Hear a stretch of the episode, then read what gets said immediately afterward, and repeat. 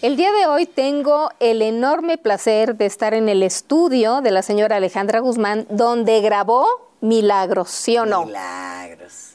Milagros, reinísima. Empecé a grabar hace un año, pero ya estoy viendo el avance, el aprendizaje, el poder contar con personas muy, muy talentosas como Alex Soto, gente que me ha explicado para qué es esto, para qué es el otro. ¿Quieres dedicarte ahora también a producir? Sí, sí, porque es, un, es una manera de seguir haciendo música y si me canso, que a veces sí digo, ay, la cadera y esto y el otro, pues que alguien más siga con el legado, ¿no? Creo que hay muchos artistas y que tenemos que descubrirlos. Claro. Hace unos días que escuché la canción de Milagros me impactó porque parece como si fuera el intento de una recuperación para tu hija.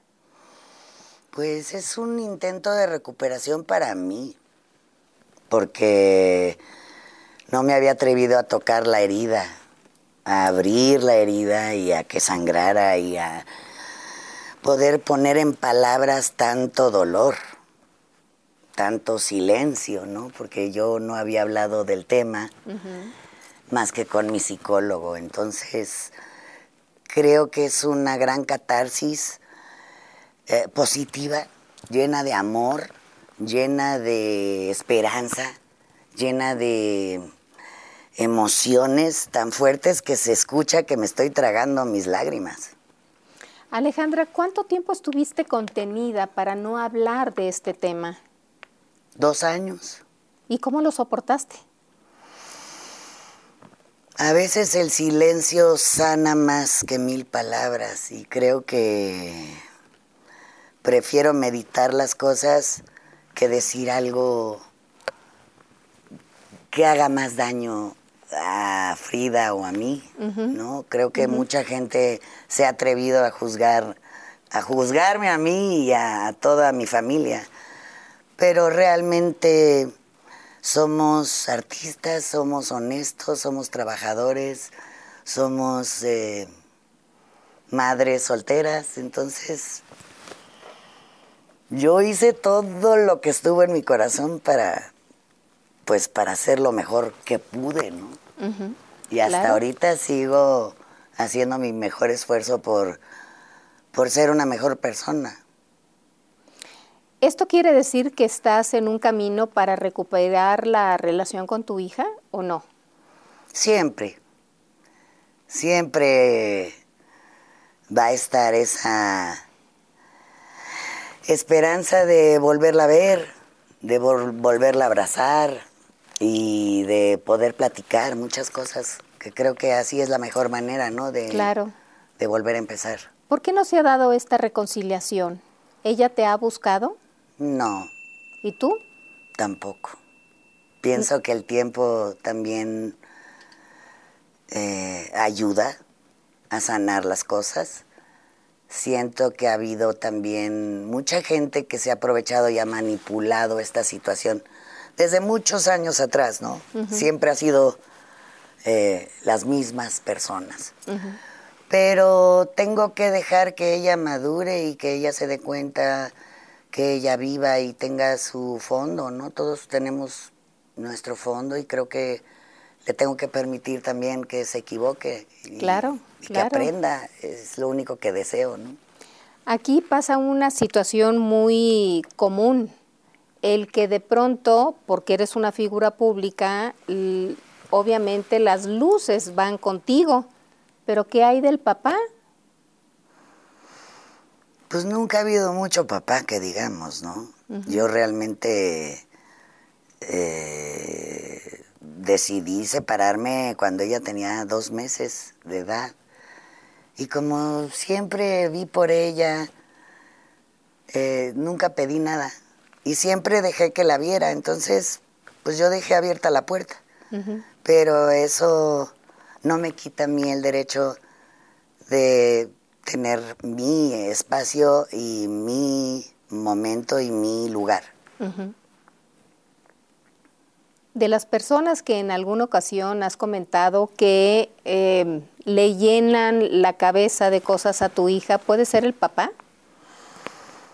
Mm, gente que está muy cerca del papá. Y el papá también, pero eso a mí también me pasó, ¿no? Cuando se divorciaron mis papás y te hablan en la casa del papá mal de la mamá y en la casa de la mamá mal del papá. Pasa mucho.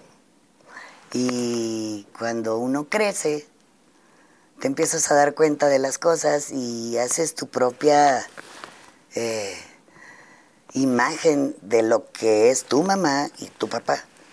Pero como yo siempre he sido independiente, creo que no es fácil aceptar cuando yo tengo éxito y me va bien y quieren que todo eso que he construido con tanto amor se caiga de un día para otro. Cuando hay cimientos, cuando hay sudor, cuando hay entrega, cuando hay fans, cuando hay muchas cosas, ¿no? En mi carrera pero creo que la gente me conoce más de lo que de lo que yo me conozco, ¿no? Yo he estado más en los escenarios que en mi casa.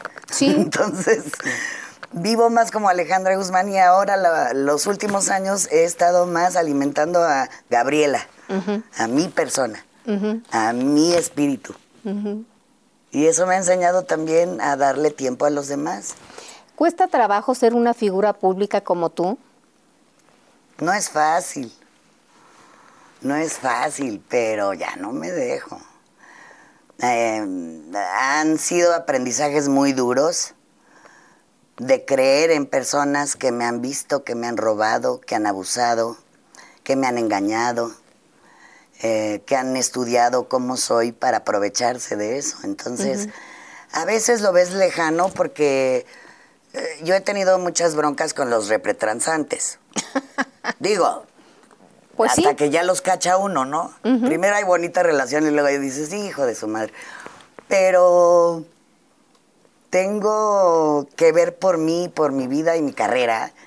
Y no puedo seguir sudando para que alguien me lo robe y se lo lleve. Entonces, creo que cuido más ese círculo que está a mi alrededor de gente que pienso que me puede dar también armas y, seguridad y...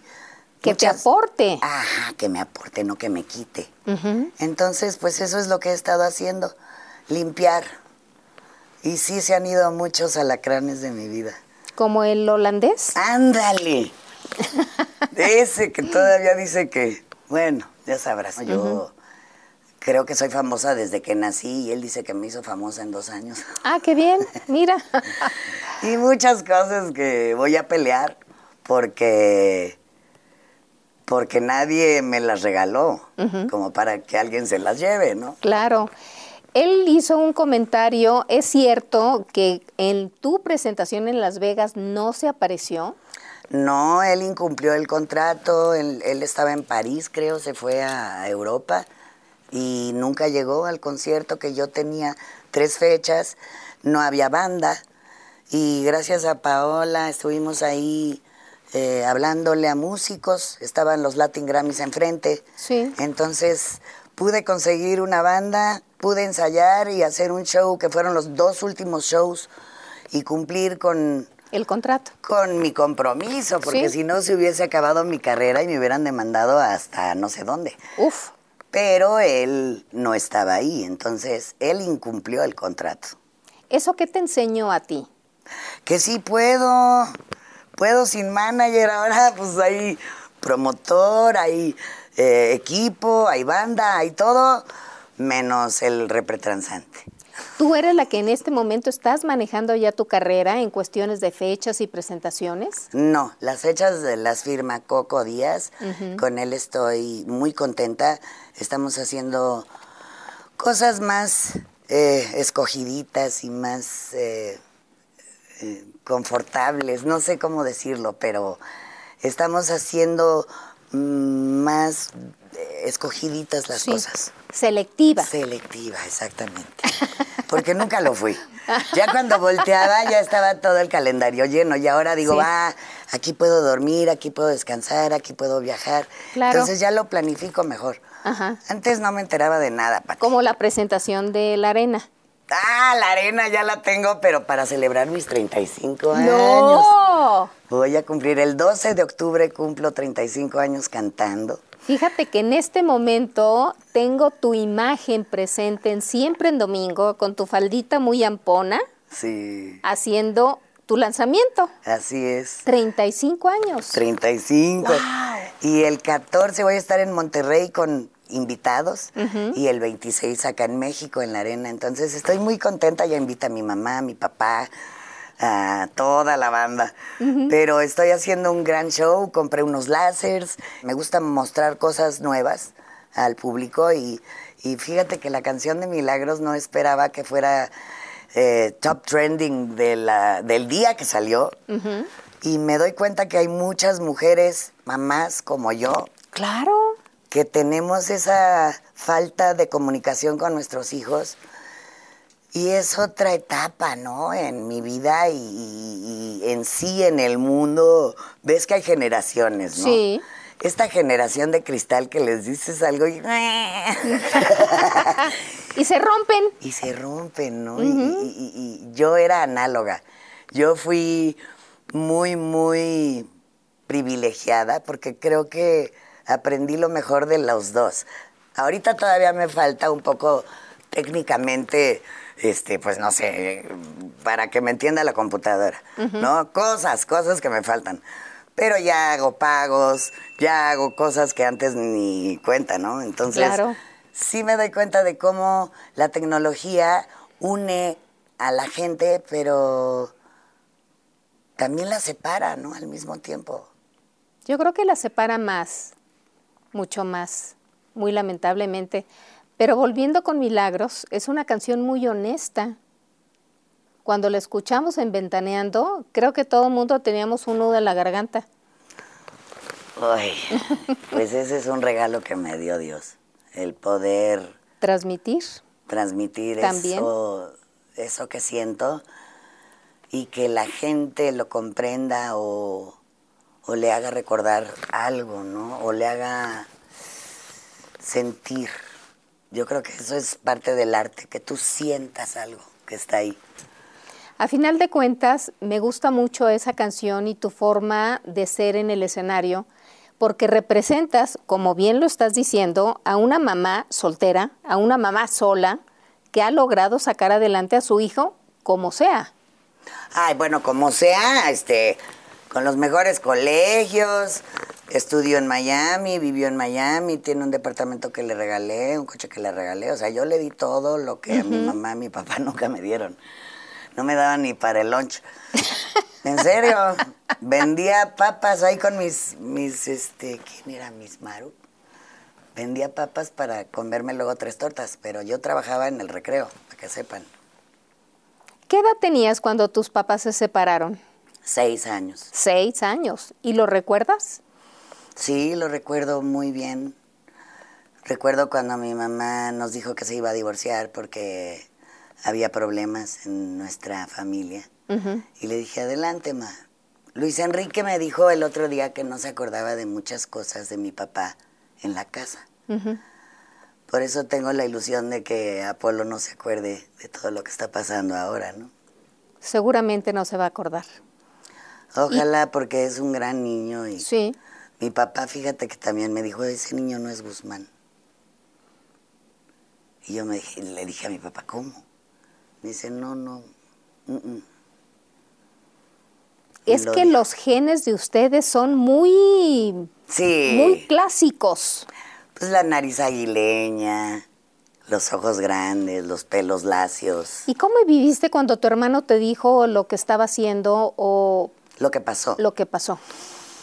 Pues eh, hubo muchas cosas que nos decían, eh, más o menos, la verdad, Sí. entre comentarios, acciones, eh, palabras. eh, de repente cuando veo gente que no es artista agarrando un micrófono, digo, ¿y esto qué es? ¿A dónde estamos llegando? Pero sí me doy cuenta de que Hiring for your small business? If you're not looking for professionals on LinkedIn, you're looking in the wrong place. That's like looking for your car keys in a fish tank. LinkedIn helps you hire professionals you can't find anywhere else, even those who aren't actively searching for a new job but might be open to the perfect role. In a given month, over 70% of LinkedIn users don't even visit other leading job sites. So start looking in the right place. With LinkedIn, you can hire professionals like a professional. Post your free job on linkedin.com slash people today. One size fits all seemed like a good idea for clothes Nice dress. Uh, it's a it's a t-shirt. until you tried it on. Same goes for your healthcare. That's why United Healthcare offers a variety of flexible, budget friendly coverage for medical, vision, dental, and more. So, whether you're between jobs, coming off a parent's plan, or even missed open enrollment, you can find the plan that fits you best. Find out more about United Healthcare coverage at uh1.com. That's uh1.com. Spring is my favorite time to start a new workout routine. With the weather warming up, it feels easier to get into the rhythm of things. Whether you have 20 minutes or an hour for a Pilates class or outdoor guided walk, Peloton has everything you need to help you get going. Get a head start on summer with Peloton at onepeloton.com. qué fuerte, ¿no? Qué fuerte es El engaño. el engaño, el abuso, la mentira, el hacer una familia, formando una familia completa Sí. en una mentira, ¿no? Sí, sí. Mi mamá, mi hermano y yo, pues sí estamos impactados, pero creo que por algo lo pusieron en nuestra familia. Creo que de alguna manera le hemos sembrado mucho amor, lo recuerdo con mucho amor, y algún día va a volver así como yo volví a ver a mi papá y lo busqué, porque pues siempre te queda esa intriga o Ansiedad. ganas de saber. Yo creo que él tiene también derecho a saber la verdad Claro.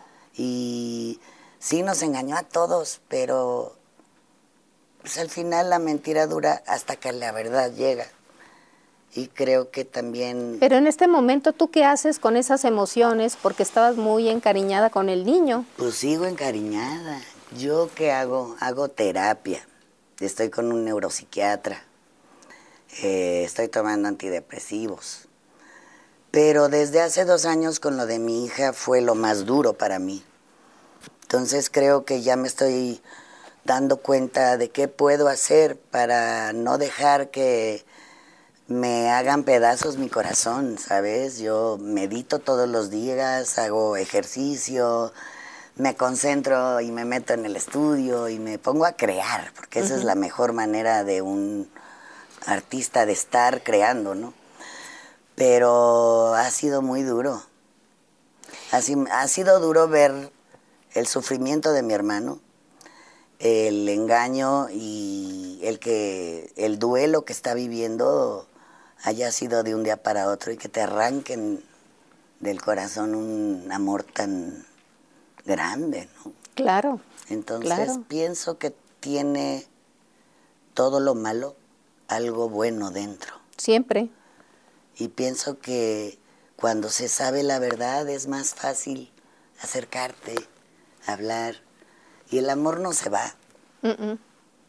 Pero sí se acomodan de una mejor manera las cosas porque no me gusta que extorsionen a mi familia, ¿no? No, para nada. Pues hasta ahí llegó. no. Sí. Al robo de, mi, de la casa de mi mamá, Sí. extorsión, mentiras, abusos, muy feo.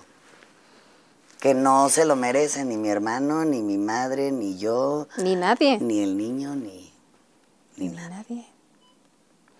Alejandra, ese alejamiento con Frida no se dio nada más a partir de lo que sucedió hace dos años, sino antes. ¿Ya había cierto distanciamiento entre ustedes? Hubo y empezó el distanciamiento cuando yo le quité el dinero. Sí. Cuando yo le dije, yo quiero que generes tu carrera, que hagas algo de tu vida, y ya no le gustó, ya no le gustó que hubiese esa mensualidad. Ella tiene 31 años y va a cumplir 32. Y creo que ya es tiempo de, pues, de hacer algo por, por sí misma, para que ella se sienta orgullosa de sí misma y de sus logros. Yo creo que ella tiene mucho, muchísimo talento. Tiene oído absoluto, tiene cosas que ni yo tengo. Tiene una voz maravillosa. Pero eh, ahorita la vi que va a bailar en un programa que me da mucho gusto porque baila muy bien. Eso se lo enseñé yo. Pero claro que es lo que más he querido, que salga adelante, que vuele, que va y que vaya, que, que sea Pero ella. en todo este tiempo, cuando le retiras la mensualidad, ¿de qué vivió? Pues ella siempre vivió bien, o sea, ella nunca ha tenido problemas para salir adelante en lo que ella quiera. Pero después de mucho tiempo, de que había cada vez más problemas, dije, creo que ya es suficiente como para que tú hagas de tu vida lo que tú quieras y salgas adelante. Yo mi trabajo lo tengo en México, casi siempre, y toda mi familia vive aquí. Ella no ha querido volver a México, ni quiere volver. Entonces, pues también, a mí no me gusta Estados Unidos para vivir. Para visitar sí, pero para vivir se me hace el peor lugar de mi, de- Claro, del mundo, ¿no? claro. ¿Qué edad tenía eh, Frida, Sofía, ah, Frida Sofía cuando decides enviarle a Estados Unidos? a 12 estudiar? años. 12 años. Pero la envié porque casi la, me la roban. La iban a raptar. La iban a secuestrar. Secuestrar. Llegó Blanca, yo estaba escribiendo con Mario Dom una canción. Y le dije, ¿qué te pasa? Me dice, es que me van a robar. Y yo, ¿quién te va a robar? Pero yo ya tenía una camioneta blindada, por eso no se la llevaron. Gracias a Dios. Sí. Entonces yo tenía aquí guaruras y, y dije, no, mejor la mando al colegio, está fuera de México y no me preocupo por recibir dedos o orejitas o cositas así que no Sí, quisiera, claro, ¿verdad? claro. Entonces, desde entonces yo pues iba, la visitaba y cada vez que iba y la visitaba era más americana. Claro. Entonces ahí la empecé a perder. Ahí empecé a ver su cambio de personalidad, su cambio de... eh, hasta me hablaba en inglés y yo, a ver, hija, yo hablo en español.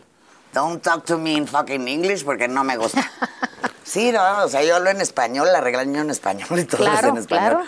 Pero creo que ahí fue donde cambió todo. Porque le empezaron a dar pastillas también en la escuela. Ahí fue cuando la diagnostican con el trastorno de borderline. Así es, border personality. Entonces, Eh, la medicaban ahí. sí, ¿a qué se debe ese trastorno? Pues es ¿Cómo un- se manifiesta? Es un trastorno que, por ejemplo, te dicen te amo, pero te odio. Y tienen diferentes maneras de actuar de la nada. Pueden estar muy, muy contentos y eufóricos o muy tristes y muy deprimidos. No hay un una Término media. medio. Exacto. ¿Y a ti te hablaron de la escuela para decirte del diagnóstico o Sí. tú pediste que se lo hicieran? No, no, no, ¿No? yo llegué y me llamaron y estaba un psicólogo, entonces me explicaron cuál era el border personality y que le daban estas pastillas y tal. Pero ella estudió ahí hasta los 17. Y luego se fue a Miami y ahí se quiso quedar a vivir. Y le digo, no, es que yo no vivo aquí ni quiero quedarme. El departamento todavía lo tengo, pero lo, lo compré para escribir, para grabar, no para quedarme ahí a vivir. Entonces, para pasar unas vacaciones. Exacto. Sí. Entonces, pues yo iba aprendiendo a manejar la situación, pero se me salía de las manos porque hay cosas que yo no entiendo de la psicología de la gente y cada cabeza es un mundo. Entonces, yo tengo problemas de alcoholismo, sí, pero son muy diferentes los, los problemas de alcoholismo a los problemas con pastillas, que son opiáceos. Entonces, pues hay diferentes reacciones, hay diferentes maneras de tratarlo y siempre tuvimos gente que la tratara, siempre. Tengo entendido que cuando empiezan a sentir una mejoría los pacientes con ese padecimiento, dejan el medicamento y vuelven a recaer en lo que supuestamente estaban ya en un término medio. Pues yo creo que nunca hubo eh, una regularización, siempre hubo un automedicamento, sí, una manera de automedicarse entonces yo ahí ya no estaba, yo no estaba presente. Y en los últimos 10 años, pues realmente ya ella es adulto. Claro. Ella ya es responsable. Ella ya tiene sus recetas con sus doctores y tiene su modus vivendis, pero yo no sé hasta dónde me puedo meter porque mi doctor me lo dice, ¿no? Claro. Tú tienes que respetarla y tienes que dejarla que ella... Que ella reaccione y que, pues sí, que ella sea autosuficiente en todos los sentidos, pues. emocional, física y económicamente. Es cierto un comentario que escuché por ahí que en una ocasión con uno de sus trastornos eh, te rompió todo el vestuario que tenías en el departamento de Miami o es una historia urbana? Pues hay muchas historias eh, que no quisiera, no me gustan recordar, pero sí hubo eh, alguna vez, ¿no? Yo recuerdo estar en un rehab y me hablaron que ella estaba mal y que había golpeado a una amiga de ella que se fue a Estados Unidos. Eh, y ahí fue donde yo no quise salir del, del rehab porque me lo habían recomendado ahí en Monte Fénix. Me dijeron, no, si sales vas a caer como, como piedra, ¿no? Entonces ahí fue la decisión de, encerrarla en un lugar, aunque no quisiera. Y desde entonces creo que me agarró un resentimiento espantoso, ¿no? Y no creo que se acuerde. Yo creo que lo borró de, de su mente. Pero... ¿Hubo alguna agresión para ti? Sí. ¿Te golpeó? Mm, sí, hubo varias. ¿En ese momento estabas tú sola con ella o hubo alguien que te ayudara a controlarla? Había una persona que es Alejandra Covarrubias, que era mi, asistente, mi asistente hace mucho tiempo, y ella fue la que se encargó de sacarme de la casa porque no podíamos controlarla. Me imagino lo doloroso y no físicamente, de pronto que tu hija se haya sobrepasado contigo y te haya golpeado. Pero yo creo que es parte, ¿no? De todo un pues resentimiento que surge en su corazón. Mm, no soy nadie para, pues, ¿qué te puedo decir?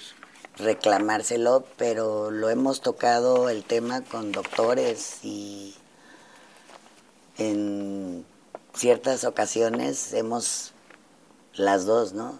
Pedido disculpas y tal, pero creo que desde ahí la relación ya no es la misma, ¿no? Se fractura. Claro, las emociones y las ganas de salir adelante cuando ves que no te escuchan y no te aceptan, pues optas por irte a otro lado, ¿no? Y, dejar en paz o dejar que el tiempo solucione las cosas. A partir de esos momentos es cuando no solo se fractura, sino se vuelve una relación tóxica entre ambas. Pues yo creo que la relación tóxica empezó cuando ya no había la comunicación que teníamos cuando vivíamos juntas. Entonces, cuando yo le iba a visitar a Estados Unidos, cada vez era más lejano. Creo que desde ahí empezó a haber esa falta de unión, como que ya la veía yo muy lejana y cada vez más. Pero es parte de la edad que tiene, bueno, que tuvo en ese entonces, ¿no? Y, de crecer, de volverte rebelde, de ponerte en contra de tus padres y de todo lo que es parte de ti. Claro. Hasta que tú mismo formas tu personalidad. pero ya estamos hablando de casi 32 años. Son muchos. Sí.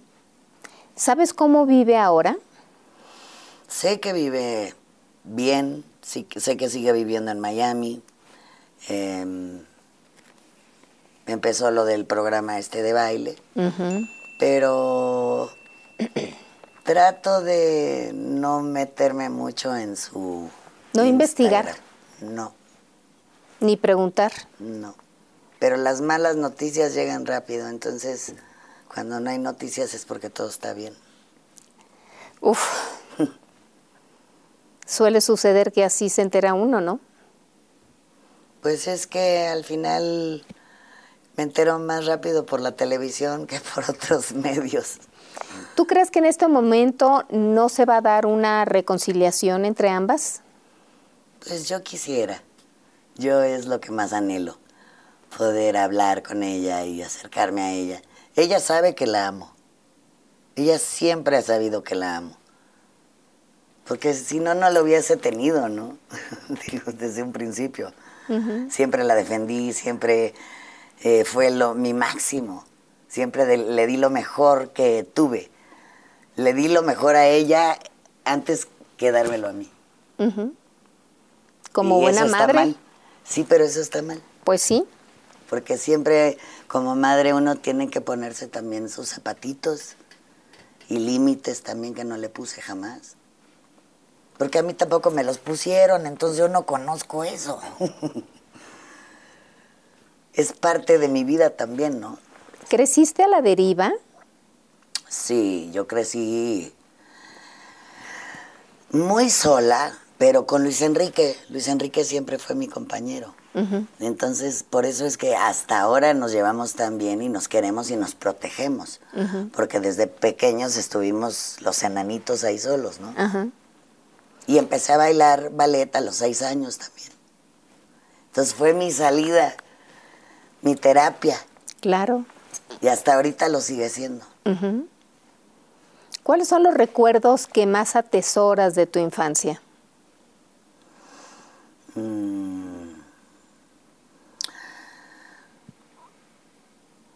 Yo creo que mi abuela, Viridiana, ¿Tu abuela estuvo muy presente contigo? las dos abuelas. Las dos abuelas. Pero Merilu más que Elena. Ajá.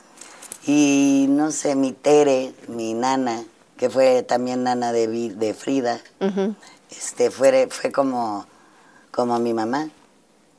Es más, le dije mamá por primera vez a mi nana, entonces mi mamá la corrió y yo no comí hasta que regresó la nana. ¿Cómo fue eso? Pues estaba muy bebé y a mí me lo contó mi nana y dije, órale. Y mi nana murió cuando Frida tenía cuatro años y este murió de diabetes, entonces ya tenía diálisis, ya no veía. Entonces, ¿Vivía contigo? Sí, aquí en esta casa. También Carlos vivió aquí. Entonces, fíjate, todavía siento presencia, sí. Todavía ¿Cómo no? Claro. los angelillos que pasan por aquí. Entonces tu nana te platica que cuando le dijiste mamá, se molesta tu mamá. Sí. Pero pues yo me la llevé de mi casa, también le dije, no, tú me tienes que eh, ayudar con Frida, porque yo no sabía ni hervir mamilas. Luis Enrique me dijo, hay que hervirlas, y yo, ay, no es cierto. Entonces, este, me llevé a la nana y estuvo conmigo hasta que cumplió cuatro años Frida. Y sí fue duro perderla, pero hay que aprender también a, a dejar ir a la gente que uno ama, ¿no? Claro, claro. Y esa fue una de mis grandes pérdidas porque fue la primera. ¿Y la segunda? Bueno, desde pequeña fue Viri, pero cuando se murió mi nana, pues fue como, ¿Tu mamá? sí, muy, alguien muy cercano. Y a Frida también le dolió muchísimo esa pérdida. Cuando vivías con tus papás siendo una niña, ¿dejaste de ver a tu papá? Un tiempo, un tiempo y lo íbamos a visitar y pues siempre lo quise mucho y siempre fui la consentida de él. Entonces me dolió mucho la separación, pero, pero entendí por qué. siempre apoyé a mi mamá y creo que no se merecía a mi mamá tampoco sufrir, ¿no? Sí, pasarla mi mal. papá fue muy celoso, muy celoso, muy famoso. Bueno, los dos son famosos, dos. ¿no? Entonces sí hubo broncas que, que ahora veo que nada que ver porque mi papá ha cambiado mucho. Mi papá también, pues se casó hace muchos años con Rosalba, la cual adoro y siempre conmigo fue muy linda, siempre, hasta cuando eh, mi primera menstruación me lo dijo Rosalba porque no me había dicho mi mamá, yo qué, qué, qué onda, no, no sabía qué estaba pasando. No me hablaban de condones, todo- o sea, era como muy antiguo. Muy antiguo y además con mucha discreción porque no lo hablaban. No, para nada. Entonces era como, yo creo que es más fácil con información Ah, claro, que, siempre. que adivinando, ¿no? sí, En la vida. Sí, por supuesto. Pues Tú así se- me tocó. Independientemente de tu relación con Enrique, ¿sentías una soledad, algún abandono cuando eras niña y adolescente en tu casa? Pues sí, porque cuando estábamos en clases especiales no nos iban a ver. Entonces sí sentía que me hacía falta mi mamá o mi papá en algún momento. Pero ahora entiendo porque pues sí, tenía que salir a trabajar y ese fue el ejemplo que me dio mi mamá, pero sí tuve esa misma rabia, ¿no? De, Claro. ¿por qué no me tenías aquí siempre cuando yo te necesitaba? ¿Por qué no estabas aquí para mí? Como que uno cree que tiene el derecho de, de amarrar a tu mamá y Sí, tenerla claro. ahí para cuando quieras, claro, ¿no? claro. ¿Y, y le reclamaste? Claro, y por eso le escribimos Bye Mamá. Ajá. Pero no la escribí yo, la, la escribió JR. Total, mi mamá no me volvió a hablar en seis meses. Me dijo, no, a mí no me vuelvas a escribir ninguna canción, desgraciada. Yo, pero eh, ya me perdonó, o sea, también Claro, son claro. cosas que pasan. Sí, Y pienso que esto también va a pasar. todo pasa. Hasta lo que está pasando, pasa. Alejandra, cuando tú surges en este mundo eh, como figura pública con ese disco y con tu furia arriba del escenario, ¿en qué momento empiezas tú a tener cierta afición por el alcohol? Desde chamaca, ¿eh? Como que yo era un poco... No me atrevía a hacer muchas cosas, pero... Me, to- me tomaba un tequila y ya te cantaba con el mariachi. Entonces, este... ¿Te en las- tomabas dos y luego? no, pues bailaba encima de la mesa y así, ¿no? Entonces nunca me prohibieron el alcohol en mi casa hasta que me di cuenta de que era alcohólica y de que no manejaba yo esa em, esa fiesta porque para mí no había mañana, ¿no? Entonces me regalaban todo. Cuando yo llegaba, vente mi Ale, entonces para quedar bien contigo te regalaban eso, esto y el otro. Y no te vayas, mi reina. Entonces, este, era muy fácil, no había internet, entonces pues te encerrabas y no había quien saliera ni entrara de la fiesta, ni quien saliera con la foto de la fiesta, ni nada, ¿no? Y eran épocas muy distintas. Entonces, sí eran abusos o excesos y cosas que ahora no haría porque no, no tengo ya ni ganas, ¿no? Ya digo, no, espérate. Aprendes cuando ya no te sientes bien, cuando ya no te diviertes, cuando tienes que ir a trabajar y ya no quieres, ya no te puedes levantar. Entonces sí, tienes que hacer sacrificios para seguir adelante porque pues 35 años de carrera sí se dicen bien padre, pero a ver, chingatelos. ¿no? Y- y- Trabájalos. Y, con, pu- con puro loco. O sea, una vez en doble A me dijeron que me fuera de cantar, le digo, usted está loco. ¿Cómo? Sí, porque estaba usted rodeada de gente y de alcohol. Le digo, sí, pero los pedos ahí van a estar siempre. Qué bueno que yo tengo un micrófono, porque si no, imagínate. Pero uno tiene que aprender a, a pues, a ser tú sin necesidad de nada y de que la gente tiene derecho a ser y a ponerse como quiera y que puedes estar en cualquier lugar y estar bien y estar tranquilo, pero es un trabajo. Es un trabajo diario. ¿Cuándo te diste cuenta de tu alcoholismo? Cuando tenía 28 años, O sea, ¿a qué edad empezaste? como a los 14. Sí, como a los 14 empecé a reventar. Y este. ¿Y nada más Y ya alcohol? cuando ya, sí, bueno, las drogas ya cuando tenía 17, ¿Qué fue lo primero que probaste? marihuana, ¿Y luego? cocaína. ¿Y cómo accediste a ellos?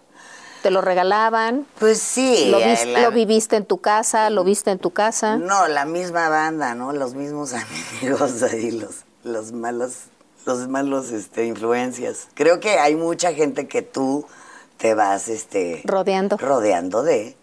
Y lo que vi es que después de mucho tiempo, pues esa gente o ya no está, o se está murió de un OD, o hay mucha gente que veo y digo, órale, ¿no? ¿Qué te pasó? Pero no hay mucha gente que acepte que tiene un detallito, un error, ¿no? Un- una adicción, una enfermedad. ¿Te lo hicieron ver a ti? No, yo dije, yo ya no puedo. Yo me, me fui a mi primer rehab a los 28 años. Fue la primera vez que, que lo intenté así. Por decisión propia. Sí, y yo me lo pagué. Yo fui solita, dije, no, con permiso, yo ya me voy. Y fue un diciembre, me acuerdo. ¿Cuánto tiempo estuviste internada? Un mes. Siempre se queda uno un mes. Sí, y es complicado, ¿no? El- los días de abstinencia deben de ser muy complicados. Mm, depende cómo llegues, ¿no? Pero yo no llegué tan mal, fíjate. Yo llegué fresquecita con mi mamá. Mi mamá me llevó. Ajá. Entonces llegó una terapeuta y me dio una caja de Kleenex y me dijo, ve, órale a llorar. Entonces uno va a llorar y a encontrar todos esos eh, recuerdos que te hacen eh, adicto, que tú no quieres sentir. Entonces todo el alcohol, las drogas, todo está para que tú no sientas nada, para que te sientas a toda madre y feliz. El rollo es que eso no se quita y se va volviendo más presente si no lo tratas y si no lo sacas y si no lo hablas y si no eh, haces una terapia. Entonces lo más sano es que psicológicamente te echen la mano. No nada más es que te quiten el alcohol Claro.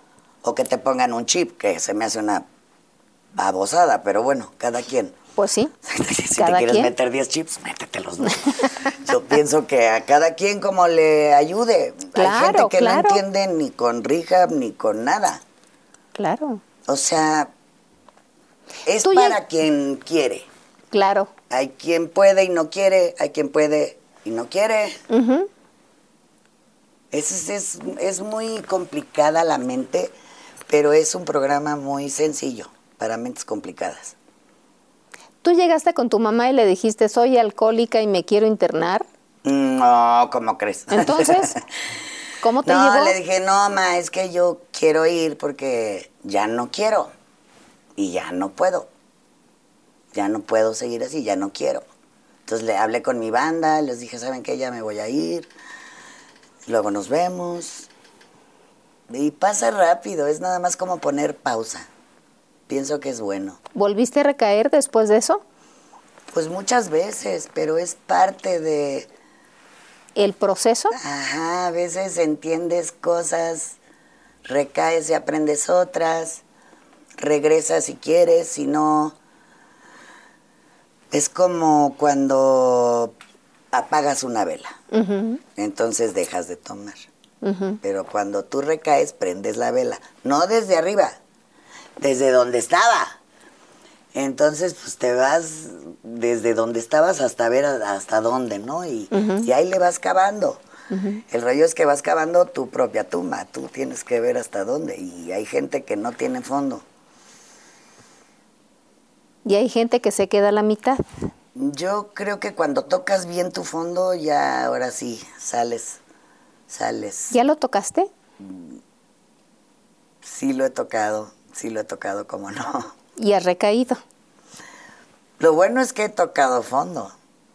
Lo bueno es que he podido alzar la mano y pedir ayuda.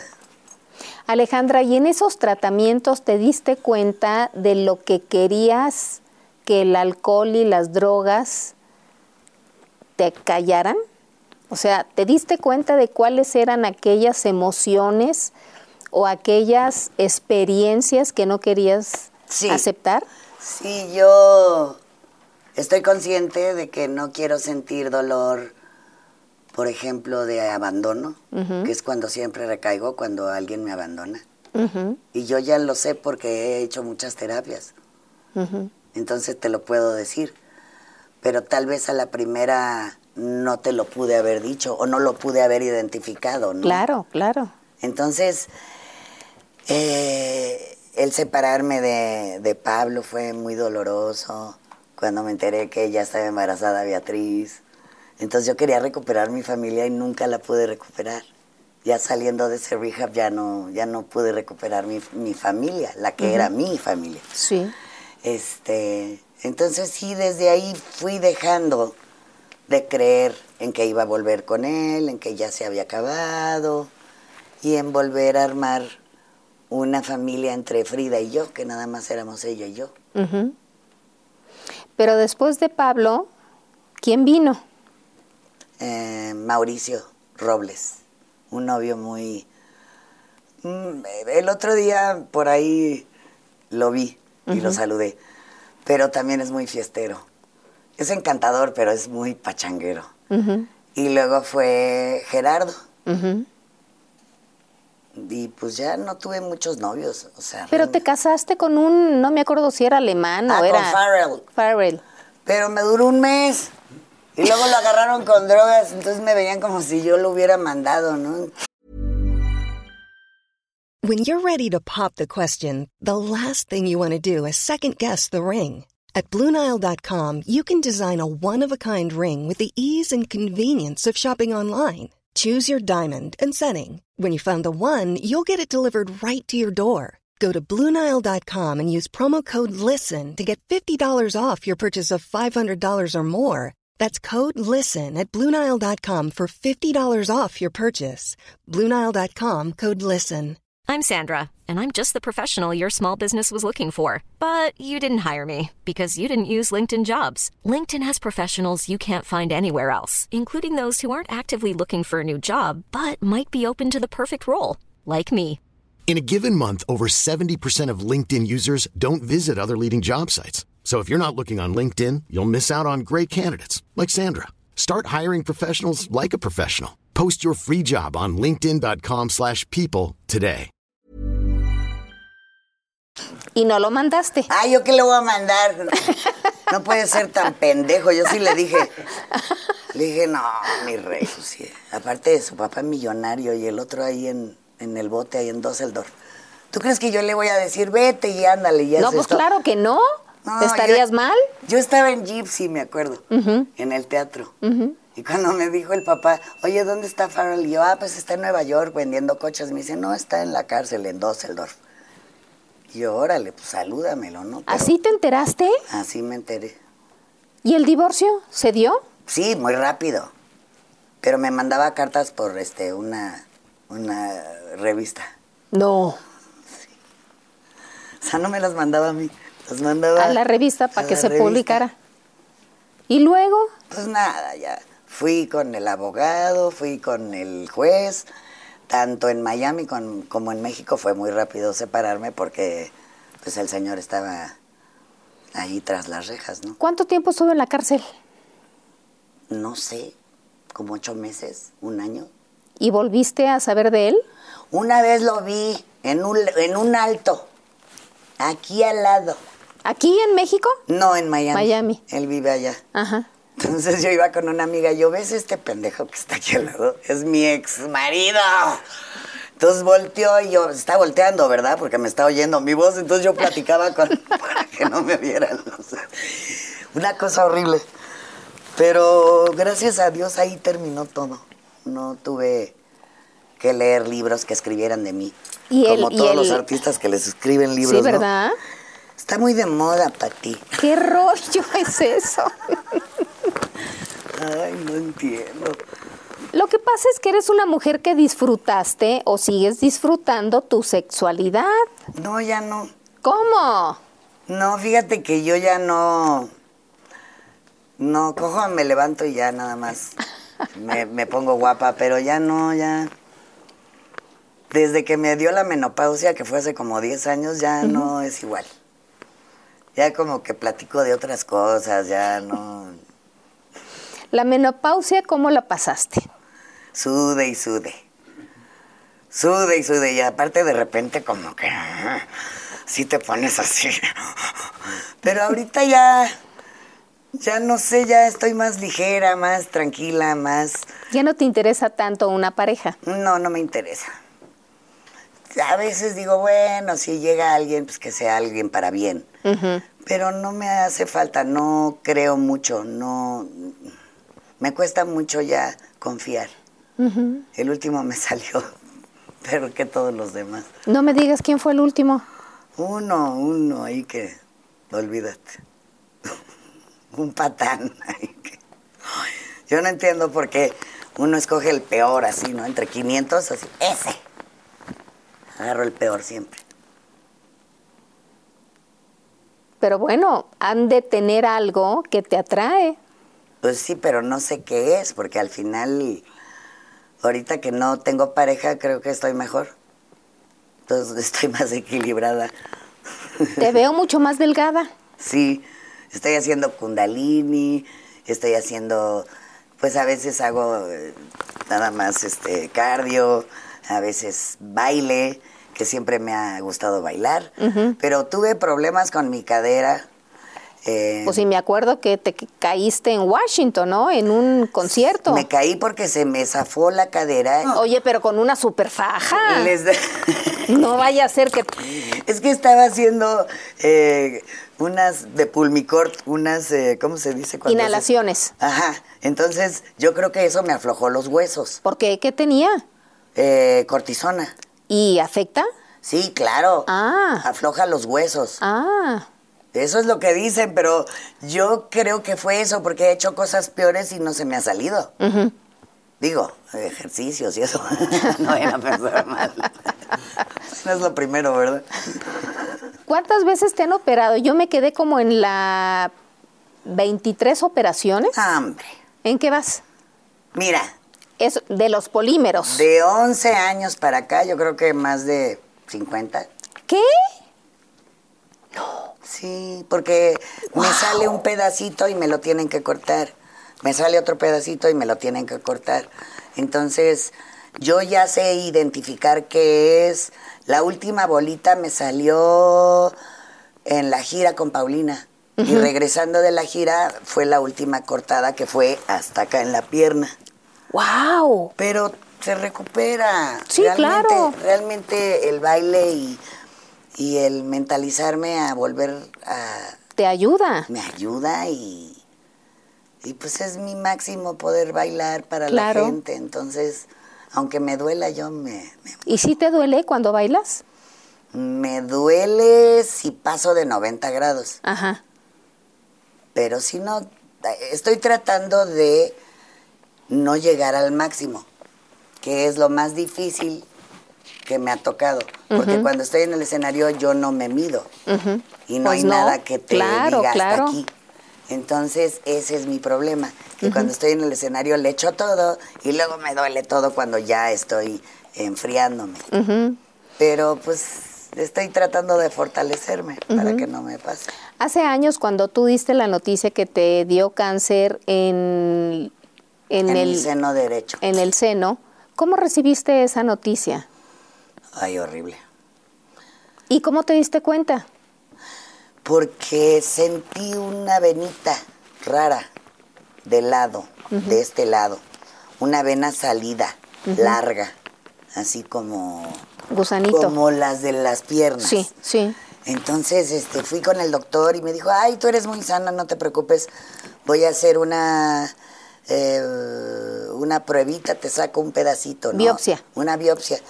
Y ya me dijo, sí, sí es cáncer. Entonces, mm, en el ganglio tuvieron que meter un, como, un una cosa radioactiva y suena. Ajá. Entonces mi, mi ganglio estaba sano, pero sí me cortaron dos, el centinela y otro. Ajá. Y para ahí no se fue. Y este, luego me dieron una pastilla que te la tomas como por cinco años y esa fue mi quimioterapia, pero lo encontré tan pequeñito que lo único que le pedí fue que me quitaran el pezón, porque Claro. estaba en el conducto de la leche. Sí. Pero lo bueno es que lo descubrí pequeño y que no me, no me tuvieron que radiar completamente. ¿no? Claro, claro. La pastilla sí es una radiación, pero es mínima. Sí. Entonces sí fue duro verme cuando ya me habían mutilado mi chichita, ¿no? Ahí fue muy fuerte. Me vi en el espejo y me desmoroné. Pero también tuve una terapia con una silla que decía cáncer y yo le decía todo lo que quería el cáncer, ¿no? Ujú. Y es ¿Qué le decías? Pues, imagínate. Te llevaste mi chichi, eres ta, ta, ta, ta, ta, ta. Y creo que eso es lo mejor. Decirle a la enfermedad, eres esto y esto y esto, porque es tu mejor manera de sanar, ¿no? De decirlo y sacarlo de ti. Pero ¿qué- tiene que ver esto con la mamá, ¿eh? Cuando te da cáncer de mama. ¿Ah, sí? Ajá. ¿No tiene que ver con los hijos? Mm, pues según mi terapeuta fue con mi mamá. Ah, seguramente. ¿Alguna vez hablando de eso, tú te sentaste con tu mamá a hablar de mujer a mujer? Pues sí le pregunté, oye mamá, ¿quién de la familia tuvo cáncer de mama? Y no, nadie, Nadie. sabía. Hasta que mi tía chata, de parte de mi papá, sé que tuvo cáncer de mama. Pero nunca hablé con la tía chata. Porque son muy lejanos. Tengo Claro. muchos primos. Marta, que, que también sale en la tele. Marta Guzmán. Ajá. Y tengo muchas primas de parte de todos mis tíos, que tengo cuatro, bueno, tres tíos de parte de mi papá. Este, pero no nos vemos mucho. Y sí fue mi tía de parte de mi papá quien tuvo cáncer y por eso de ahí fue. Porque es hereditario. Claro, claro. Pero tiene que ver con la mamá, emocionalmente hablando. Así es. ¿Y tú lo comentaste con tu mamá esa parte? Pues Para trato. investigar a ver qué... Traté, porque yo le platico muchas cosas a mi mamá Sí. y me la llevé a una terapia y ella yo no se acordaba de ella de chiquita. Qué raro, ¿no? Y yo, Mm. Sí. ¿cómo, mamá? Sí, no, no me acuerdo de mí de cuando yo era chiquita. Entonces me llama mucho la atención porque mi mamá también tiene sus cosas, ¿no? Y Claro. la comprendo mejor de ver Claro. que mi abuelita era bailadora, también le gustaba el whisky. o sea que vienen de muchas generaciones, ¿no? Claro, También. claro. Y lo traes en la sangre. No es nada más que de un día para otro quiero empedarme, no. Yo no. Uno que otro gen que te pueden quitar ahora. Sí, sí. Imagínate, hubiera llegado mi mamá y mi papá, ¿le pueden quitar esto a Alejandra, estos cuantos genes? No sería yo, No. no sería la misma. Pues por algo le ponen a, a- a- Sí, claro, claro. a la personalidad. ¿Cómo has vivido con tu propia personalidad, Alejandra? Porque eres una mujer eh, de un carácter recio, de un carácter explosivo, pero también eres, y lo más importante, una muy buena persona. Son como los polos Sí, en expresión. pues sigo siendo fuerte, pero también tengo mis debilidades. Y creo que entre esas dos está el artista, pero los dos me dan. Cuando la fragilidad me habla, puedo hacer una canción y una balada que hace llorar a la gente. Y cuando la fortaleza me habla, pues también puedo hacer una eh, rockera que diga por qué soy así, o por qué me gusta la fiesta, o por qué he sido rebelde de alguna manera. Pero yo quería salir adelante con esos papazotes que tengo. Dije, no, yo tengo que abrirme camino, tengo que hacer una personalidad que nadie pueda. Entonces hice Alejandra Guzmán y sí tiene parte de mi personalidad un poco más loca, un poco más exuberante, un poco más Estridente. excéntrica, ¿no? Pero esa me funciona. Y creo que he vivido más como Alejandra Guzmán que como yo. Entonces, cuando me dan golpes en el corazón es cuando ahí es donde tengo que buscar terapias y buscar cómo salir. O hacer una canción que también es una terapia, ¿eh? Y es más terapéutico cantarlo porque cuando te la cantan dices, eh, eh, empiezas a ver que hay un eco, empiezas a ver que hay una Sí, igualdad en sí. muchas personas. Alejandra, ¿es cierto que en alguna ocasión estuviste a punto de perder una pierna? Pues es que eh, tuve muchos momentos críticos. A mí me abrían el cuerpo, tuve abierta la espalda, tenía una herida de 27 centímetros hacia arriba, hacia abajo, hacia un lado y hacia el otro. ¡Wow! Estaba eh, con cuatro bacterias dentro de mi cuerpo, aerobias y anaerobias que te comen vivo. Entonces me pusieron un sistema VAC, que es como una vacuum cleaner, es una aspiradora. Eso te crea eh, y te forma con las frecuencias piel para que pegue mi piel con mi piel, porque yo no pegaba, porque había plástico. Claro. No lograba pegar. Por los polímeros. Así es. Entonces cada cuatro días me abrían y con una Karcher me desinfectaban y me volvían a cerrar. En una ocasión que vino Frida, me siento así en la cama y sentí algo. Pues eh, me estaba desangrando porque se me abrió una arteria, la más grande que está del lado derecho.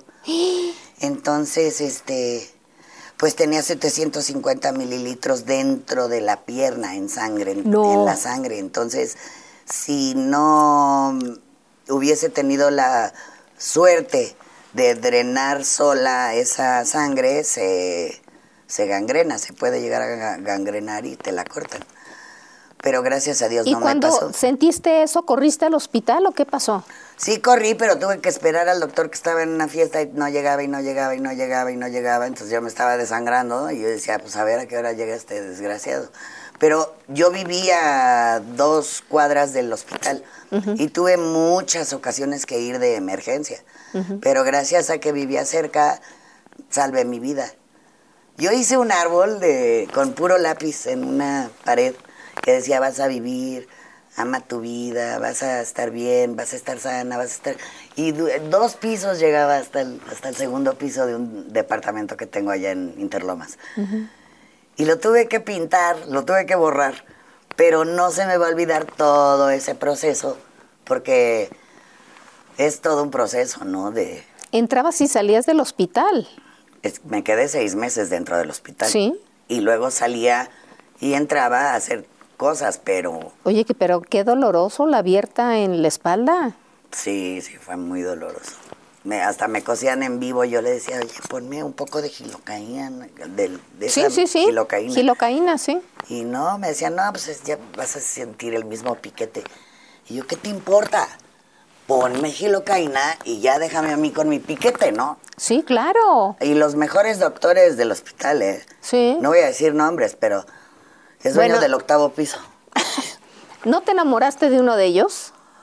Pues él se enamoró de mí, la verdad. es que, pues, eh, imagínate, era el doctor Adrián, Ajá. Adrián Tobar. ¿Te acuerdas, Adrián? Muy buen doctor, la verdad, ¿eh? Doctor general, eh, pero tiene cinco especialidades, ¿eh? el Guau. doctor. Y es muy buena onda. Pero lo molestaban, le recortaban la revista y se la ponían ahí. Entonces, pues, ¿cómo va a andar un doctor con un artista, no? Pues no. Y después de que ya me sentía bien, yo dije, bueno, te quiero, pero ya me voy a los escenarios. Durante todas las crisis de salud que has pasado, ¿quién está a tu lado? ¿Quién te reconforta? ¿Quién te acompaña? ¿Quién me acompaña? Pues depende. En la última que estuve yo, un día ahí en Washington, ahí como que no sabía ni qué hacer, estuvo Paola, ahora está Pamela, que es una chef, está Alex, o sea, me estoy rodeando de gente muy, muy creativa, buena, Amorosa. amorosa. Entonces creo que estoy con gente que me puede dar más que quitar, ¿no? Y- y, que compartimos. Pero yo no espero a que alguien me acompañe y así. Es más, me molesta. Cuando yo me voy a operar, me voy, me llevo mi coche, este... Te me- estacionas. Ajá, me meten la epidural. Este, ya cuando me recupero como algo, me meto a la hiperbárica todavía y ya me vengo a dormir a mi casa. Así. ¿Y tus hermanos? Mi hermano, pues ahorita está pobrecito, sufriendo mucho, pero ya iba. Em, Daniela siempre está trabajando con, pues ya sabes, con el jefe. Este, con mis hermanos no, o sea, sí los veo, pero no soy muy chillona. O sea, No no, hay me gusta que me estén haciendo así, ¿me entiendes? O sea, tengo mis perros, prefiero a mis dos perros que no me están preguntando cosas. Ay, sí. Yo soy feliz, o sea, ah, disfruto mucho mi soledad. Y sí me gusta eh, compartir, pero me gusta dormir sola. O sea, a mí que me ronquen aquí, no, no, no. Ya no. No, no. no me gusta. ¿Esa es la razón por la que has roto con todas las relaciones? No, ¿No? no. Ha habido diferentes, diferentes razones.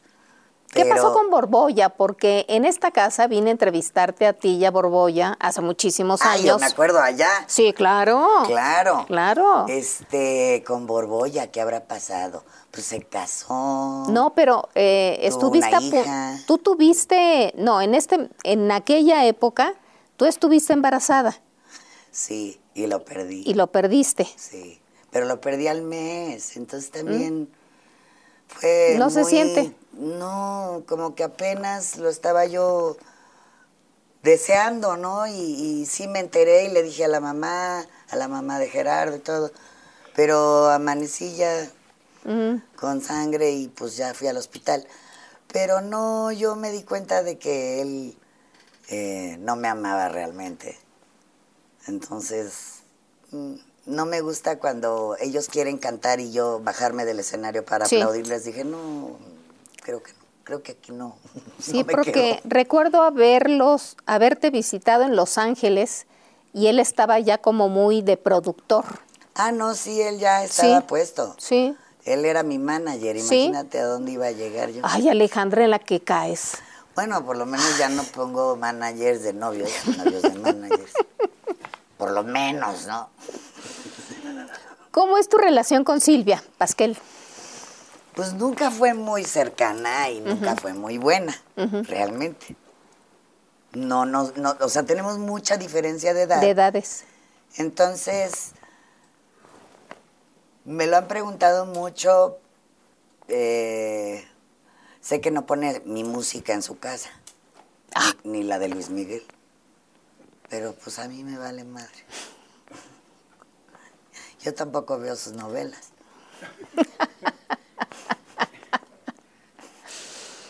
Y hablando de Luis Miguel, ¿has tenido relación con él? Pues fíjate que le mandé un recado. Le mandé un recado con un ¿Qué dice? promotor. ¿Qué dice? Dos puntos. Tengo un maestro maravilloso y una maestra que se llama Gladys para que vuelvas a cantar sin necesidad de cortisona. Y a mí me ha sacado de muchas porque mira que tengo un vocerrón. Ajá. Pero me da mucho gusto que le esté yendo bien. Claro. Me da mucho gusto verlo ahí echándole todas las ganas. Entonces ese fue el recado que le mandé. Pero yo lo admiro y lo quiero mucho. Y él también a mí siempre me ha tratado bien. Entonces, una vez me, me acuerdo que, que me dijo, no, tu mamá y tú son las que me gustan de, de la familia. y me dio mucho gusto que me lo dijera, pero creo que se parece más a su papá. Sí. Dicen que es un doble, pero No, nadie va a cantar como él. ¿eh? no. Nadie. Físicamente habrá algunos que dicen que se parece, pero con esa voz nada más él. Pero se parece a su papá. Sí. Yo lo veo como más parecido a él. Sí. Hoy está como, digamos, es una época en que varias famosas se eh, están declarando que tuvieron que ver con Luis Miguel. Pues es que les conviene. ¿Verdad? Pero la Tú verdad... no tuviste nada que ver con él. No. no, ¿cómo crees? Nada más tu sobrina. Bueno, sí, sí, sí, sí, una vez nada más, pero ¿Cómo que una vez nada más? nada más una vez. Una vez ahí lo fui a ver y tal. Pero nos llevamos muy bien, o sea, no, no creas que eh, necesitamos eh, o necesite yo de decir que tengo algo que ver. No, no, no. Yo también respeto mucho a Michelle, la quiero mucho, pero yo la... Irás a la boda de Michelle, por cierto, que, no se, me ha invitado. que se va a casar pronto, no sé cuándo, Rosario. Pero yo, ella sabe que la adoro. Noviembre. Eh, ella es mi ahijada. Tengo muchos ahijados. Ella ¿Ah, fue sí? mi primera ahijada. Pues ella fue mi Claro. sobrina nieta antes de que fuera yo abuela. Claro, que- Mi claro. mamá. Pues sí es cierto. Bueno, sí fui abuela antes de ser mamá. Ajá. Pero pues Michelle, qué bueno que ya encontró su vida.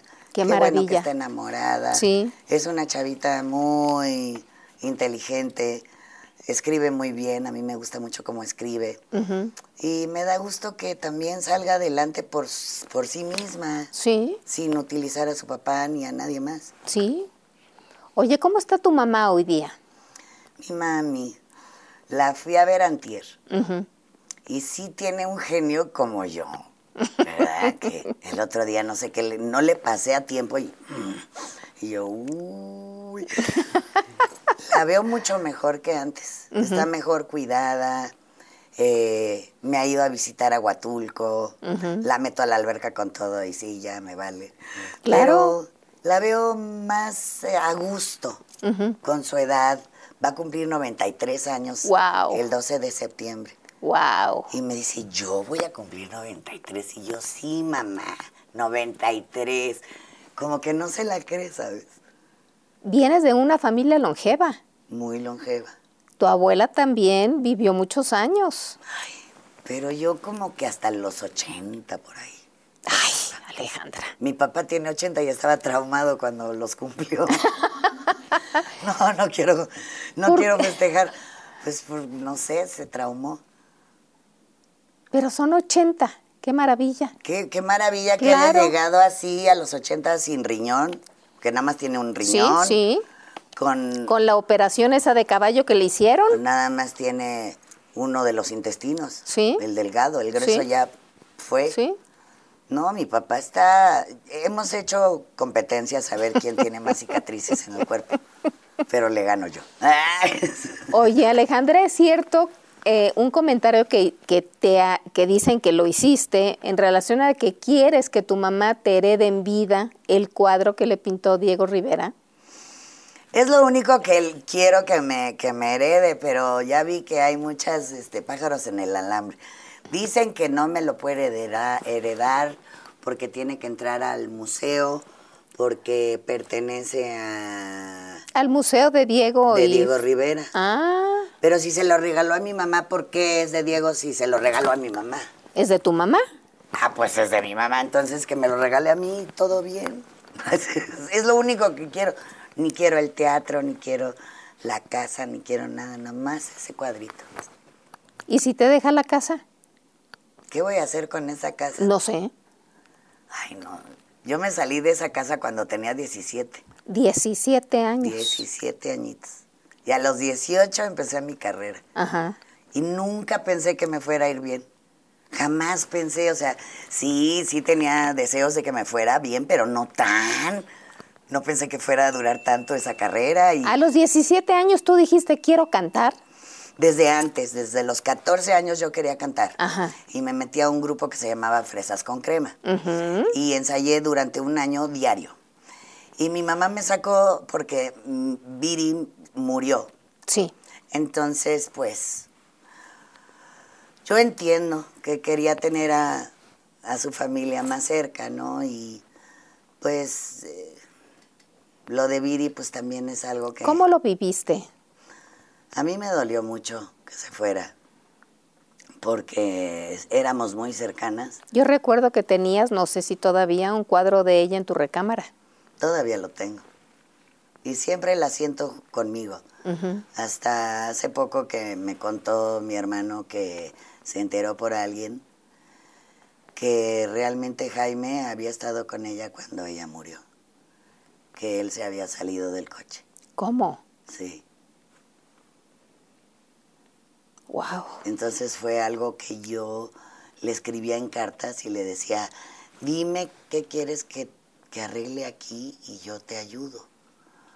Pero yo no sabía que era eso, que la habían abandonado ahí, en el accidente. ¿Cómo? Tampoco lo supe yo. Ah, pues hasta ahora yo me, me enteré que Jaime estaba ahí con ella. ¡Qué barbaridad! Uy, Fuerte, ¿no? muy. Entonces esas son las cosas que a mí me sorprenden después de tantos años, cómo pudo haber vivido con esa cosa, ¿no? En el Sí, sí, sí, Y sí. no le fue nada bien, ¿no? En la vida. No, no, no, no, nada bien. Pero tú estabas muy jovencita cuando sucedió, Yo tenía 14 una niña. y me empezaba a vestir para salir a fiestas y sí tengo muchos recuerdos de esos. Pero cuando llegué a la escuela en un lunes, ella ya había muerto y me citó a mí, a Stephanie y a Luis Enrique en la oficina de Mistere Carrera, que también acaba de morir hace un año. Entonces pensé en todos, mi abuelita, mi abuelito, este, mi mamá, mi papá, dije, ¿quién se murió? Pero no pensé en Viri. No era muy lógico, ¿no? No, Era muy chavita, tenía 19 años. Entonces desde ahí como que te vas haciendo más duro, ¿no? Más, un poquito. Tratas de hacerte más fuerte y a mi mamá la, pues, la trataba de entender, pero es algo que yo creo que nunca se olvida, que nunca se te va a quitar, ¿no? Entonces, No. ojalá yo no pase por eso jamás, pero también me lo dijeron una vez cuando hice mi testamento. Me dijeron, ¿y qué tal si se mueren antes que tú? ay, Y no me había puesto a pensar en eso. ¿y qué hiciste? Pues todavía sigo pensando. Si una de esas personas se mueren antes que yo. Pues sí es cierto. Hay que pensar en todo. Pues ojalá y no, ¿no? Ojalá y no. Entre las personas que pueden estar en tu testamento, originalmente habías puesto al que era hijo de tu hermano. No, eso, eso fue. Eso fue una un leyenda. tras otro. Ah, ok. Pero pues lo sabrán cuando me muera. Claro. Ahí cuando me muera, ahí les contaré. Pero eso ha estado claro siempre en mi mente, en mi corazón y en mi vida. Estás ¿A muy. quién le voy a dejar mis cosas? Mejor me las gasto, Pati. Por supuesto. Claro, sí, para eso soy buena. Ah. Hay que gastárselo antes de que... Suceda. Exacto. ¿Piensas en la muerte? Ayer me pasó algo muy fuerte, fíjate. ¿Qué pasó? Aquí empezaron a excavar porque redecoré la casa. Y empezaron a sacar vasijas y, y piececitas así con De la tierra. ojos de café y todo por donde está la alberca. Ajá. Y que sacan una osamenta así de dos mil años de aquí. No. Entonces hay unas energías muy locas. Sí. Pues ayer me hicieron una cosa muy fuerte. O sea, oí unos portazos, pero ninguna puerta estaba más que... Todas estaban cerradas, pero Sí. se oían tres portazos. No. ¡Pum! Y estaba con Pamela, le digo, ¿oíste? Y ¡pum! Y yo, ya te dio culo, ¿verdad? y las dos así. Yo, vamos a prender una vela. Vamos a ponerle agua. Horrible. Se siente así algo, pero no sé qué es. Pues es que removiste la tierra. Pues sí, pero ¿quién se encuentra ahí a- Pues sí. abajo una osamenta y Pues sí, nada más aquí. y pues sí, pero es Lalpan aquí. Sí, sí, claro. Ya me puse una vez a excavar, dije, igual encuentro oro. Una ollita por ahí. igual, pero no encontré nada. Bueno, la que eh, solía hacer eso en casos de, de, de barro con monedas de oro era la tigresa en su casa de reforma, casa que se quedó Borbolla con ella. Ah, se quedó él con ella. Anda. Con el otro de Monterrey, ¿cómo se llama? El pato. El pato. Zambrano. ¿La despojaron? Pues es que también yo no sé qué tenía la tigresa. Pues no sabemos. Están, estaban muy chavitos, ¿no? Como para que hubiera algo ahí, pero pues quién sabe. Vete tú a saber. De todos son capaces, ¿verdad? Luego. Todos. No, no todos. Hay gente que sí. Pues Hay sí, gente que no ve, razón. Sí. Pero no todos. Alejandra, ¿qué es lo que más te pesa de ser una figura pública tan eh, popular como eres tú? ¿Qué me pesa?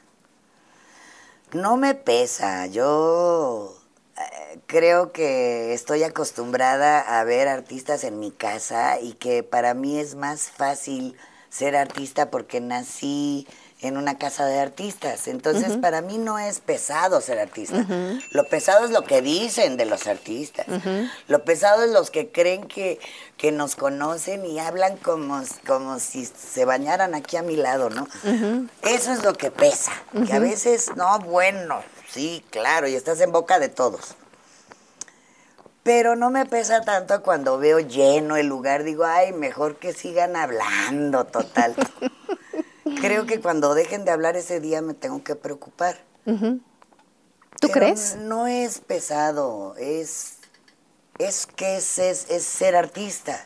Pues sí. Pero ahora hay gente famosa que se cree artista y que no son nada. Que eso es lo que sí me pesa. ¿Qué digo yo, este pendejo influencer? y, y ya, wow.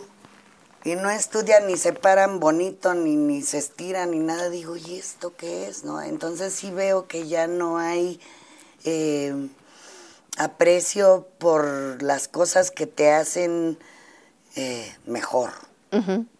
La escuela de ballet ya la cerraron. las, las escuelas de baile ya casi no hay.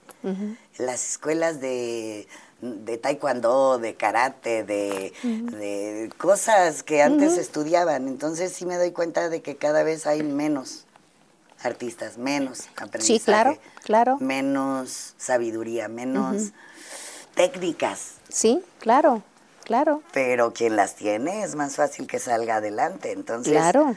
eh, pues es una vida más fácil. La música se hace más fácil.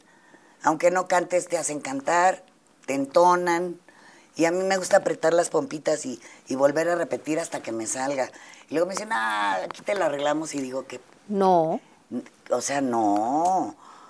Pero es un, un sentimiento o pensamiento de mi generación. Sí. Los demás o los nuevos ya no se preocupan por esas cosas, pero Sí. sí, es Es un tema Diferente. cultural, sí.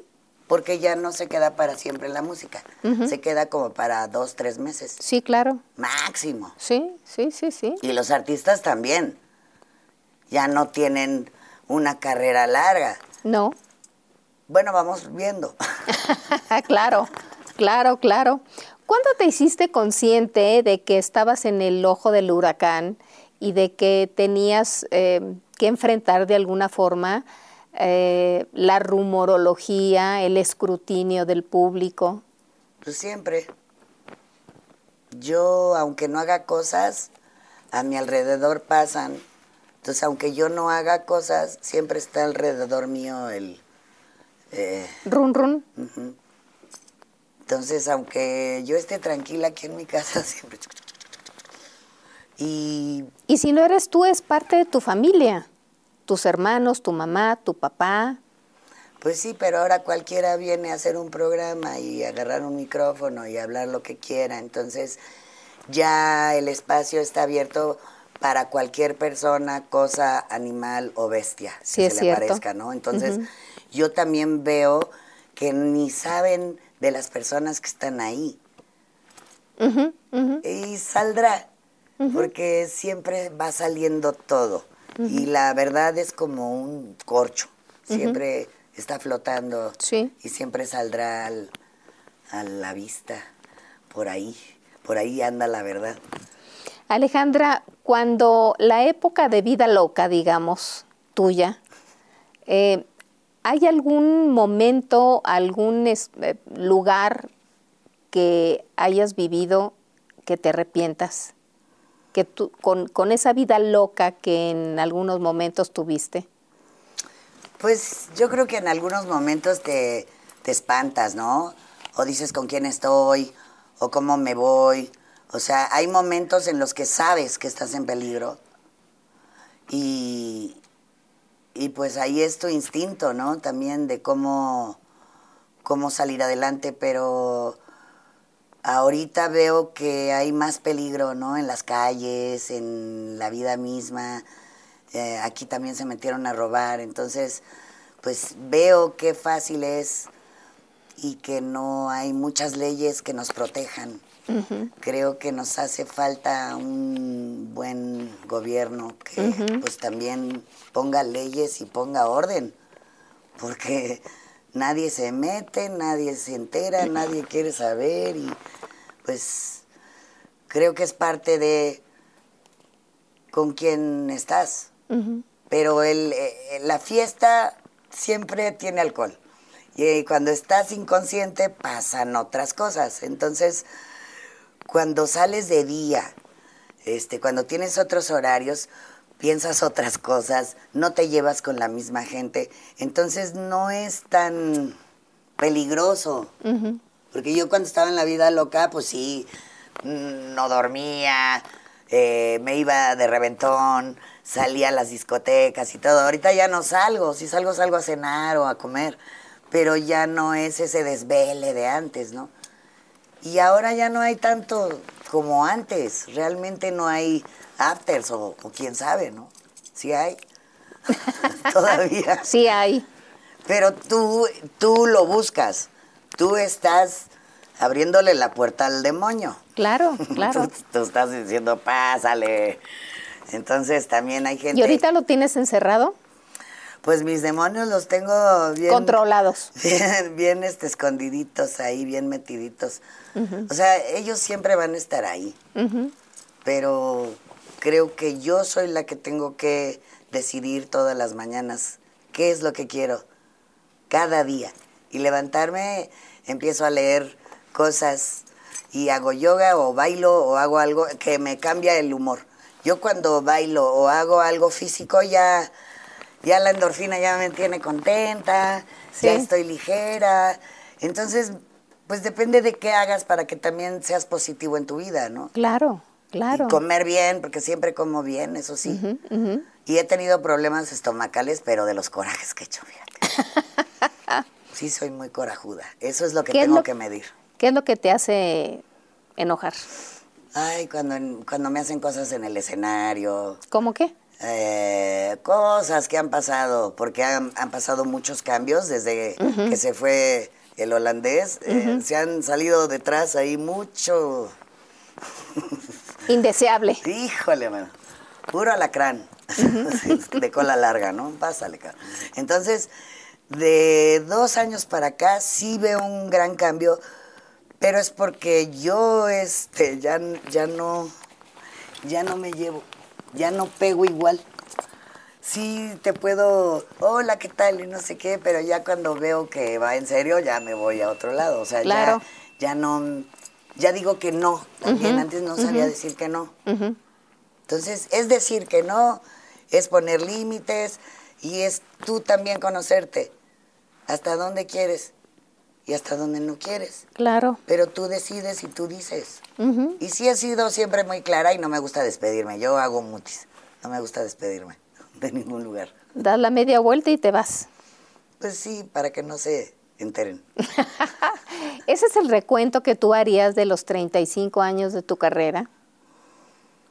Pues el recuento de los 35 años de mi carrera han sido 35 años de...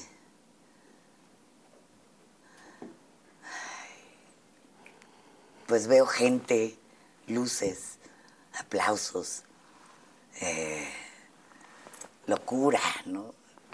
mucho movimiento, pero dentro de todo siempre salía a dar lo mejor, ¿no? Con o sin alcohol yo salía, ¿no? Entonces yo pensé que eso era lo que me prendía y me, me costó trabajo encontrar esa prendidez sin el alcohol y sin todo. Pero ya lo encontré, entonces digo, ah, entonces sí es mío. Claro, claro. Pero eso fue lo más difícil y esos 35 se pueden volver 70. Por supuesto. Y para allá voy. Claro. ¿Por qué? Porque ya estoy produciendo mis canciones, porque ya estoy eh, escogiendo mejor todos mis amigos y los que no también. Estoy tratando de ser una persona más ligera, ¿sabes? Como que a veces veo, ¿no? Por ejemplo, no iba a decir mi hermana, pero mi hermana es un poco dura de carácter y no quiero ser así. Entonces, pues hago kundalini, canto, mantras, cosas que a veces digo, ay, han de pensar que estoy loca, pero sí ayuda. Claro que ayuda. Te, te tranquiliza, Claro. te, te centra, te quita tantas cosas, tantas ansiedades, ¿no? Porque eso es lo que yo tenía, de repente no me podía concentrar y ahora pongo más atención, pero han sido cosas que me han costado, Y que has aprendido. sí. Y esos 35 pues han sido muy rápidos, pero veo aplausos y gente y luz, mucha luz. Y eso es lo que siempre sueño, entonces, mientras yo tenga eso voy a estar viva. 35 años y con esa cara de felicidad que te estoy viendo y de, de, de, de- de ser una mujer contenta con lo que estás haciendo, pues vas a seguir, Alejandra. Me ha costado, pero creo que cuando uno encuentra esa paz adentro, eso es lo más valioso. Claro, claro. Porque puedo salir y estoy la más loca, pero ahí es cuando más tranquila tengo que estar para poder sacar ese animal allá, ¿no? Y, y estar sana para brincar y seguir dando lata. Como lo vas a hacer en, en la Arena, Ciudad de México. Sí, te invito a ti y a todos mis amigos que vengan el 26 en México y el 14 en Monterrey. Maravilloso. Te deseo más sorpresas. éxito. ¿Muchas? Sorpresas, invitados, Oh, eh, una cancioncita nueva que, que luego te platico porque todavía no sé cuándo sale, pero es una, una gran sorpresa, qué maravilla. diferente. Qué maravilla. Alejandra, muchísimas gracias. Gracias a ti. Eres un encanto siempre. No, hombre, tú. Ya sabes que te adoramos, mi papi y yo, siempre. Y yo a ustedes. Con cariño y respeto y admiración. Gracias. Siempre. A ti. Alejandra. Gracias. ¡Ea!